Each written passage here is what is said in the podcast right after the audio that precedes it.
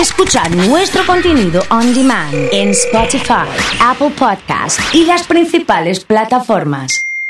Comunidad Fan. Lo que pasó con Eriksen el fin de semana eh, cayó desplomado y parece que me voy a echar para buscar un cable que se me acaba de caer y lo voy a hacer en vivo, así. Listo, lo encontré, ya lo tengo. Eh, decía que se desvaneció en la cancha, eh, estuvo, según lo que dicen los, los especialistas, muerto un rato, sí, unos segundos y después, gracias a los eh, movimientos eh, y las reanimaciones que se hicieron de RCP, eh, pudo revivir y después, eh, ya consciente, eh, estaba mirando algunas noticias en, en relación eh, a que, por ejemplo, dicen que no fue vacunado contra el COVID-19, eh, lo dijo el director del Milan. Bueno, es el número 10 de la selección de Dinamarca, el, medio, el mediocampista danés Christian Eriksen, como les decía, se desvaneció en el campo eh, a la mitad iba del partido. Eh, contra Finlandia en la Eurocopa. Eh, como les contaba, se hablaba mucho de, de la reanimación RCP, también de los defibrilizadores, así bien lo digo, eh, para tener a mano en los lugares de trabajo, como que pone en escena este tema que quizás nos puede pasar por alto. Y nos pareció importante hablar con Abel de Corasist, eh, tiene una cercanía con, con las empresas y los lugares donde, donde van llevando adelante su trabajo y nos va a contar un poco ahora en el aire de la comunidad. Abel, ¿cómo estás? Soy el oso, buen día. Hola Oso, buen día, ¿cómo estás? Bien, un gusto escucharte como siempre, ¿eh? Lo mismo digo, gracias por eh, tenerme presente y más con estas noticias. ¿Viste lo que pasó con Eriksen el sábado?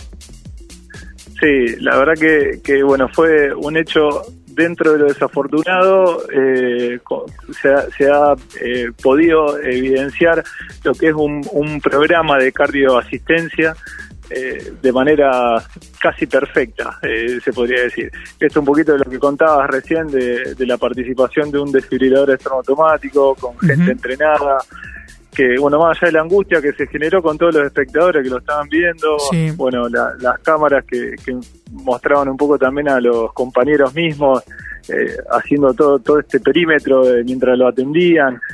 Creo que poca, pocas personas pudieron eh, darse cuenta de todo lo que estaba pasando ahí. Si querés te hago un relato un poquito con los Sí, minutos favor. y todo como Por favor, por favor, sí, sí. bueno, ahí apenas cuando se ve al jugador que le quieren eh, pasar la pelota y cae eh, inconsciente, Desvanecido, ¿eh? momento, Así. totalmente desvanecido. Ya ahí no, no respondía a estímulos. Inclusive el médico que lo atiende después de una entrevista lo cuenta como que eh, él hizo una evaluación en los primeros minutos, cuando constata que no respiraba, que no tenía pulso, comienza con las maniobras de RCP a los dos minutos aproximadamente del colapso y a- al tercer barra cuatro minutos hacen la primera descarga con el equipo, con el desfibrilador externo automático. Es una reanimación que la logran en muy poquitos minutos y ahí es donde tenemos una ventana de, eh, de posibilidades para poder eh, salvar la vida de esta persona que, que terminó desarrollando una muerte súbita y en este caso en un contexto deportivo. Eh, acá hay un, un, un tema importante también que podemos destacar, que, que el deporte muchas veces en altas intensidades, como es un deporte de élite, en este caso el fútbol, Sí. como cualquier otra actividad física que se haga con alta intensidad, puede ser precipitante de, esta muerte súbita eh, y más en, en- en estos atletas que muchas veces uno desde la comunidad lo mira y dice, che, pero es una persona joven, atlética, como que... que Tiene menos riesgos como- o posibilidades que le pase. Tal cual. Y bueno, eh, en este caso nosotros no hablamos de... eh, eh, siempre lo, hacemos la diferencia entre lo que es una actividad física regular y, y- que, uno podría en- estar en intensidades más controladas y más con profesor de educación física. En este caso es extrema las eh, capacidades físicas de la persona y esto podría, estas altas intensidades, para las personas que tengan predisposición a desarrollar algunas arritmias, podría ser el precipitante. Bien. Eh, así que bueno, un poco resumiendo para la comunidad en general, ¿qué tenemos que rescatar de esto? Que lo que hicieron eh, todo este cuerpo médico y todo este sistema estaba preparado, cualquier persona de la comunidad lo puede aprender. Bien. Cualquier persona puede aprender RCP, cualquier persona puede aprender a eh, usar el desfibrilador externo automático, que eh, habitualmente lo llamamos DEA para abreviarlo, y, que en nuestra localidad, en Rosario y en Argentina, año a año se está evidenciando estos equipos de acceso público en cada vez más lugares. Claro. Eh, acá en Rosario tenemos la terminal de, de ómnibus, lo tenemos en el aeropuerto Islas Malvinas, eh, bueno, muchas empresas que, que, lo han eh, podido ir adquiriendo y, van dando esta cobertura tal cual se ve en la cancha con las personas que, transitan las distintas eh, instituciones. Abel, esta situación que le pasó a Christian Eriksen, de acuerdo a lo que ustedes vienen trabajando, ¿se da cada vez más a menudo? ¿Se da de manera imprevista? ¿Qué, qué tienen en cuanto a los datos y a los números? Mira, te cuento. Eh, hace ya cuatro años que, estoy trabajando en el Consejo Argentino de Resucitación como secretario y, acá en el Consejo, eh, como también en la Federación Argentina de Cardiología, venimos alertando a la población de hace tiempo de que eh, la, eh, dentro de, de, todas las causas de muerte del ser humano, las cardiovasculares están en el primer lugar. O sea, el ser humano se muere primero por enfermedades, enfermedades que son de origen cardiovascular, en la cual ahí adentro está la muerte súbita, y es la, la de, todas las patologías la, la más eh, habitual.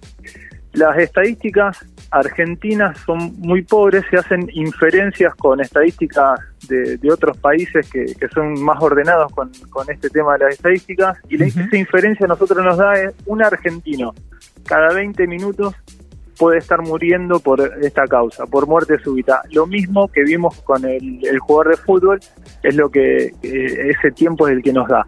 O sea que es, es algo muy probable que en algún momento de nuestra vida lo podamos expectar, podamos ver que alguien desarrolle una, este tipo de muertes y, y la respuesta generalmente está en el testigo ocasional. O sea, esa persona que justo pudo estar al lado de ese jugador de fútbol es el que puede eh, cambiar eh, su, destino, digamos, y, darle esa última carta, esa posibilidad para que pueda eh, sobrevivir.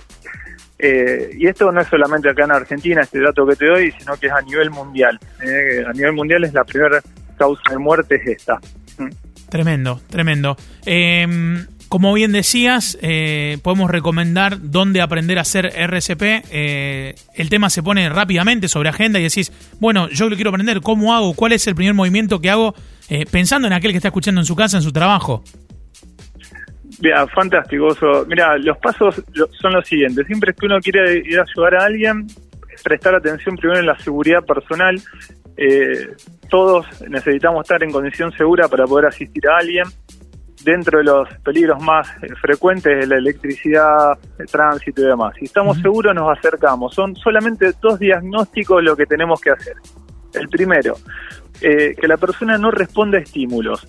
Ahí se le puede hablar, se lo puede estimular al tacto, como por ejemplo apretarle los hombros bien fuerte. Si no habla, no abre los ojos, no hay movimiento, se lo declara inconsciente. Es una persona que no tiene respuesta ya que esté inconsciente es una emergencia médica y nuestra respuesta automática tiene que ser llamar al sistema de emergencia médico. El número eh, gratuito en todo el territorio argentino es el 107. Llamamos al 107 y lo primero que le decimos es lo primero que encontramos, es que la persona estaba sin respuesta, está inconsciente. Le damos la dirección exacta, la ambulancia viene en camino. Si en ese lugar tenemos la posibilidad de, tener acceso al DEA, como ese jugador de fútbol que vimos, este es el momento de pedirlo. Entonces a otra persona que esté en el lugar le pedimos que busque el DEA y lo traiga inmediatamente. Si nosotros estamos solos con esa, esa víctima y es adulta, le iremos corriendo nosotros a buscar el DEA y volvemos hasta donde está la víctima. Bien. Y el segundo diagnóstico es evaluar la respiración. La respiración se evalúa en, de 1 a 10 segundos. Eh, solamente tenemos que explorar que el tórax se mueva de manera regular. Si hay movimiento regular, decimos que respira. Si respira, está latiendo y no necesitaría que hagamos RCP o usar el DEA. En el caso que el tórax esté totalmente quieto, declaramos que está en paro cardiorrespiratorio y ya podemos iniciar con las maniobras de RCP que serían compresiones fuertes y rápidas.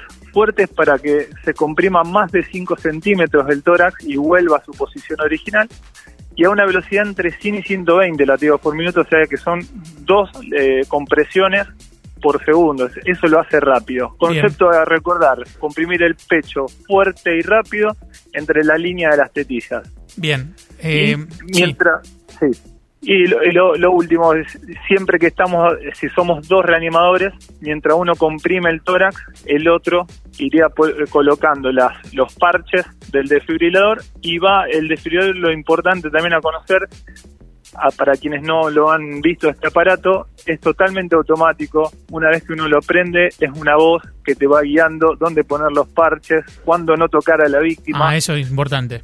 Bien. Cuándo apretar el botón para que haga la descarga y ahí desfibrila el corazón y le dé la posibilidad de que el corazón vuelva a latir. Automáticamente el, aparato lo dice todo.